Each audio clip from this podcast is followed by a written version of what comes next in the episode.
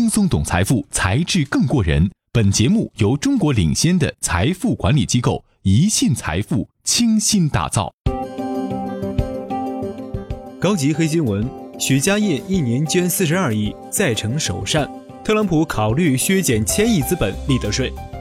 人物板块：七月三十一号，福布斯发布二零一八中国慈善榜，恒大集团董事局主席许家印以四十二点一亿元的现金捐赠金额雄居榜首，捐赠金额占据榜单总额的四分之一，继二零一二、二零一三年后第三次成为中国首善。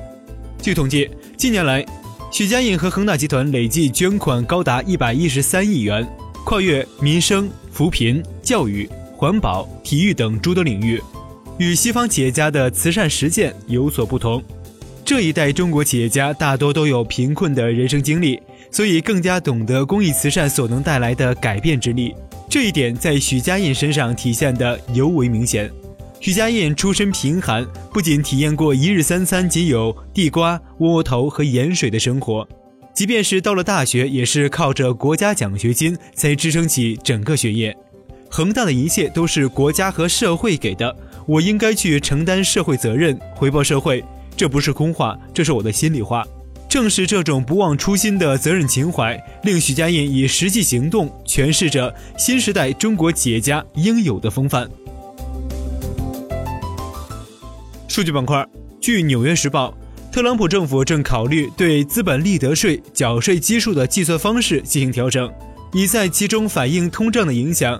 鉴于资本利得税基本是富人专属，因此这几乎等同于直接给富人减税，而最终规模可能高达一千亿美元。美国当地时间二号开盘后，苹果股价继续前一日的强势上扬走势，盘中股价上涨超过百分之二。达到每股二百零五点五七美元，突破万亿美元市值，成为历史上首个市值站上一万亿美元的上市公司。在什么样的背景才能成为北美风投家？硅谷风投家 Richard 科比二零一八年最新的研究发现，在其一千五百名风投家样本中，超过百分之四十的人毕业于哈佛或者是斯坦福大学。据 Axios 数据显示。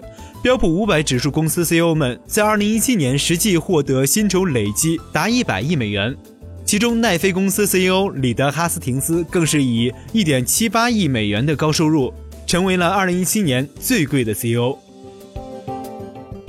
举债、超前消费、不爱存钱，这些烙印深深刻在我们对美国人的印象中，但现实情况并非如此。根据最新修订的官方数据。一季度美国存储率已经从百分之三点三上修至百分之七点二。图片板块，二零一八年八月一日，中国第一条设计时速三百五十公里的高速铁路京津城际铁路正式开通运营，至此开始了中国高铁快速发展的十年。七月三十日，马来西亚交通运输部大楼内。一名 MH 三七零失联者的母亲擦拭眼泪，一旁是她正在阅读最新调查报告的丈夫。这份报告长达八百二十二页。调查人员确认飞机曾调转方向往回飞，但对于航班失联的真正原因，报告的结论仍是未能确定。瑞典警方八月一日公布了一张照片，图为被偷走的皇家王冠和王权宝球。当地时间七月三十一日，两名男子在光天化日之下。从斯特兰奈斯大教堂中偷走了三样国宝，随后乘坐汽艇逃之夭夭。据悉，这些国宝属于瑞典国王卡尔九世和王后克里斯蒂娜的部分随葬宝物。声音板块：美国财长姆努钦，美联储一直在瞄准百分之二十的通胀率。显然，为了达到百分之二十的通胀率，我们必须至少得稍微提高一点利率。诺贝尔经济学奖得主克鲁格曼。如果投机者集体生出疑虑，突然间都担心比特币一文不值，那么比特币真的就会一文不值。英国央行行长卡尼，对于脱欧，其实我们并不需要过分小心。